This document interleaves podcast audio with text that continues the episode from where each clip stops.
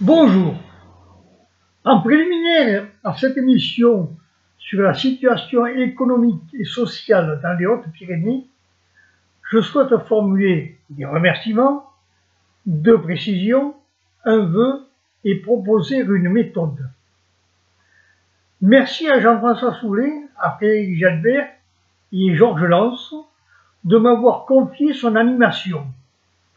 Merci de leur confiance je ferai tout mon possible pour l'honorer.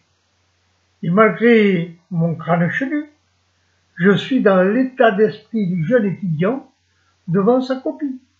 Voilà pour les remerciements. Ne vous méprenez pas, chers amis auditeurs, je ne suis ni Dominique Seux, ni Thomas Piketty, ni Michel Aglietta, encore moins l'aurait été Bernard Maris. L'économie est une amie de plus de de 30 ans, donc aucun risque que je le sois infidèle. Je l'ai apprise sur le tas et j'apprends chaque jour. Ah, j'oubliais l'adjectif qui lui est consubstantiel, politique. L'économie est politique au sens noble du terme, gestion de la cité. Elle est à la fois une science constituée de données objectives irréfutable, issu des travaux scientifiques de l'INSEE et de Pôle emploi, par exemple, est composé de diverses écoles de pensée qui nourrissent les débats et les échanges et guident les choix de celles et de ceux qui ont la charge de diriger la cité. L'économie politique doit donc être démocratique et républicaine. L'économie politique n'est donc ni asexuée ni désincarné, rassurez-vous, je ne suis ni l'un ni l'autre en la matière, mais profondément républicaine et démocrate. Elle est faite de relations humaines, entraîne des conséquences sur les vies, sur la vie en société, sur la vie du pays et des territoires, sur les rapports sociaux et doit, en principe, poursuivre un objectif humain. Cette émission sera donc économique et sociale, républicaine et démocratique. Voilà pour les précisions. L'exercice de la démocratie exige la connaissance et le débat, respectueux et républicain, disons-le, dans ces temps agressifs.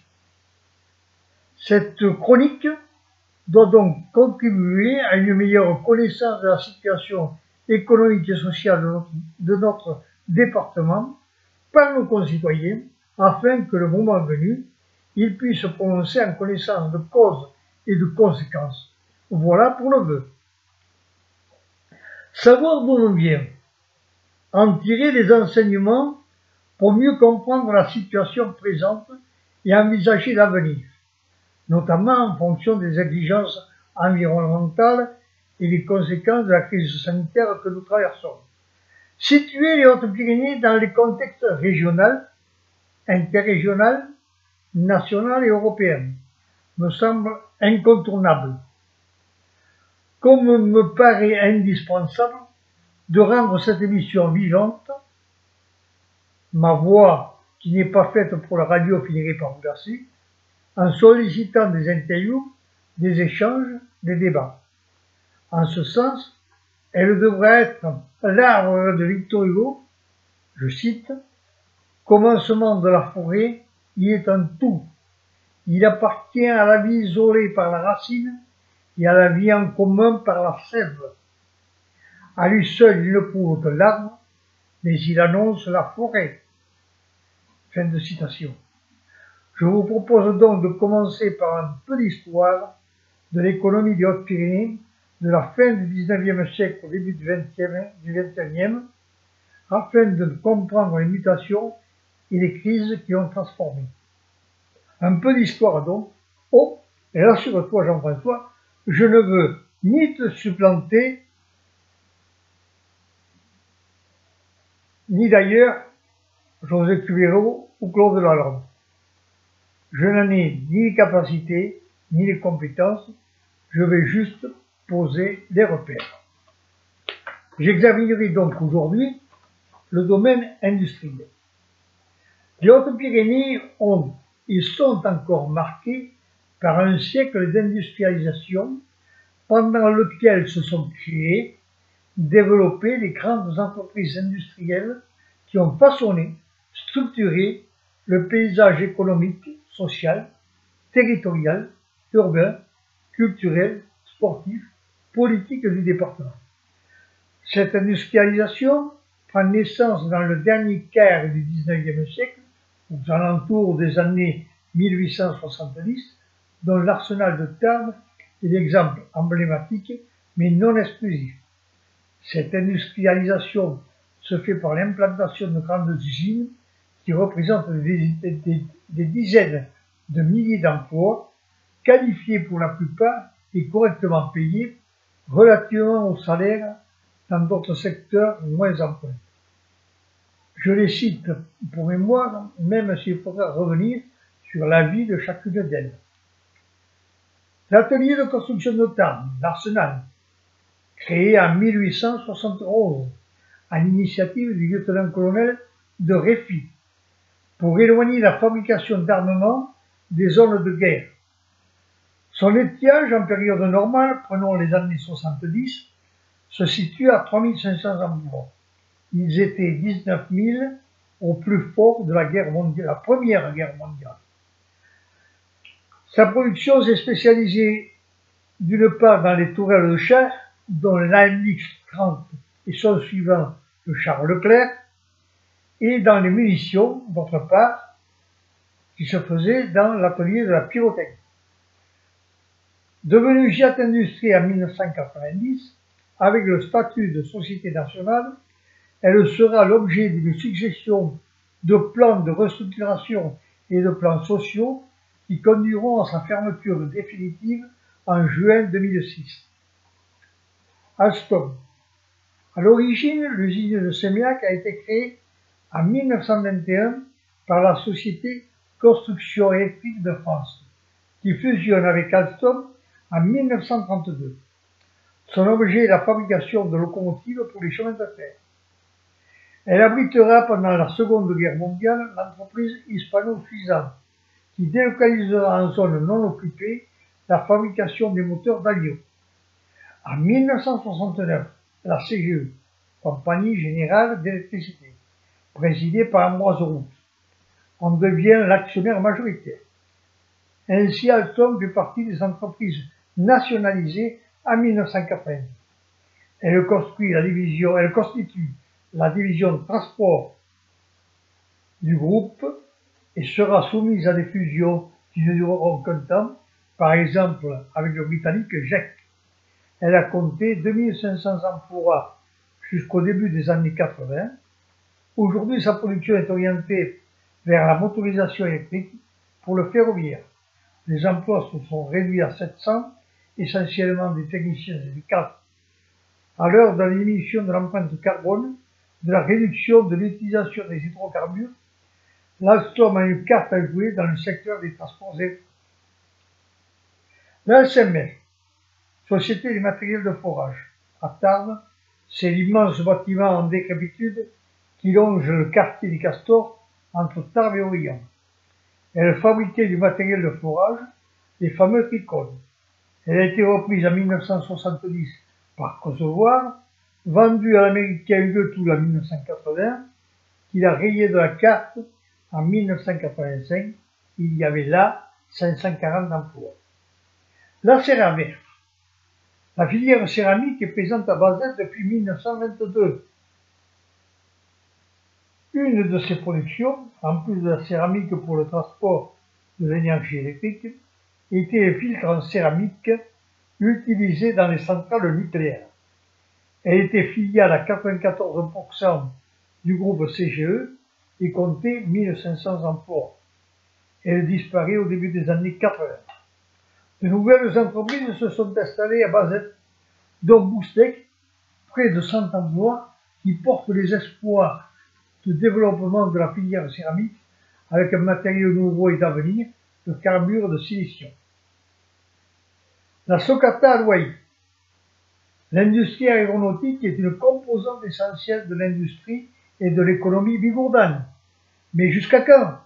Les mesures pour le climat et l'environnement posent la question du devenir du transport aérien et donc de l'industrie aéronautique. La Socata est la fille de l'entreprise Morano-Saunier, venue s'implanter près de Tarbes en 1941. Elle devient Socata en 1966, d'abord filiale de Sud Aviation, puis de l'aérospatiale devenue EADS. En 2009, elle est reprise par le groupe Daer. Elle a sa production propre d'avions de tourisme et d'affaires et elle est aussi sous-traitante de premier rang pour Airbus. Elle représente un millier d'emplois.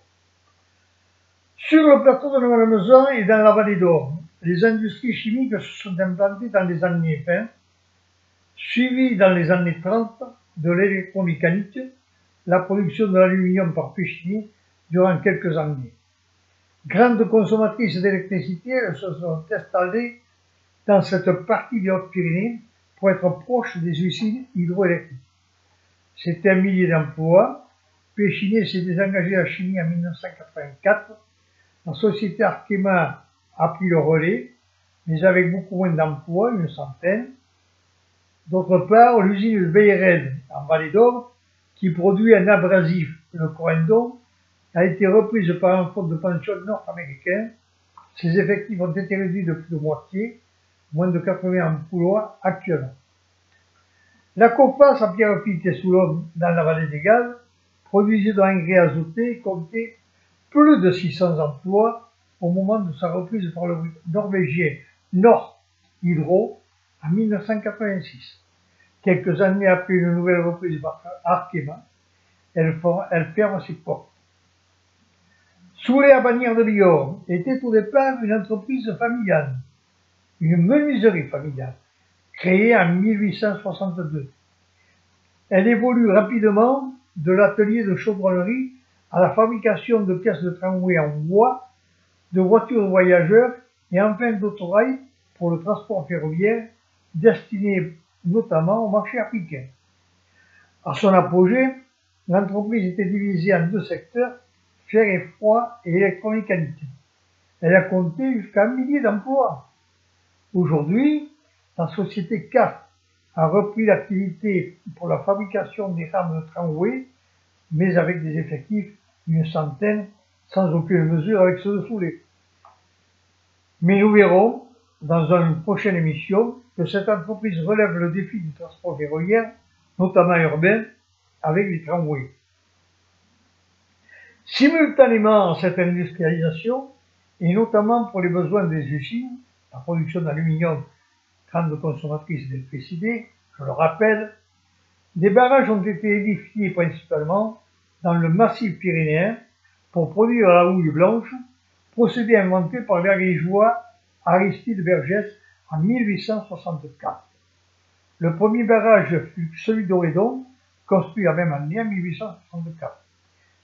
En 1914, débute celle du lac de Loul par la Compagnie des chemins de fer du Midi qui créera à cette fin, en 1929, pour l'exploitation de l'hydroélectricité, la CHEM, Société hydroélectrique du Midi. C'est surtout après la première, la deuxième guerre mondiale que seront identifiés les autres barrages, Ossou, Escourouge, Cap de qui alimentent la centrale de, de la construction de ces barrages mobilisa une importante main-d'œuvre. Cette structuration du territoire par de grandes entreprises industrielles a joué un rôle majeur et moteur dans l'économie des Hautes-Pyrénées, tirant les autres secteurs, les PME sous-traitantes et autres, la construction, les travaux publics, le commerce et l'artisanat. En parallèle, des établissements publics de l'éducation nationale comme le collège Sixte-Vignon, le lycée Jean Dupuis, communément désigné la professionnelle, des, des écoles d'apprentis comme celle de l'Arsenal et le CFA par exemple, ont formé les futurs salariés. Les créations en 1963 de l'ENI et plus tard de l'IUT ne sont pas étrangères à l'existence de ces secteurs industriels. Ces grandes unités rassemblant plusieurs milliers d'emplois ont été le creuset d'une forte solidarité qui s'exprimait à travers des associations culturelles et sportives alliées aux établissements, je pense à l'Edelweiss pour l'Arsenal, au Cigogne pour Alstom par exemple, à travers des œuvres sociales également. Cette solidarité s'est également traduite par un sentiment de classe et un syndicalisme puissant où la CGT jouait un rôle de premier plan. On a pu le constater pendant la période de la résistance, au cours de nombreux mouvements sociaux, des grèves et des manifestations. J'aurai l'occasion d'y revenir dans les prochaines émissions lorsque j'aborderai les mutations et les crises qui ont touché le tissu industriel et économique, la situation présente que j'évoquerai, ainsi que le devenir de notre territoire.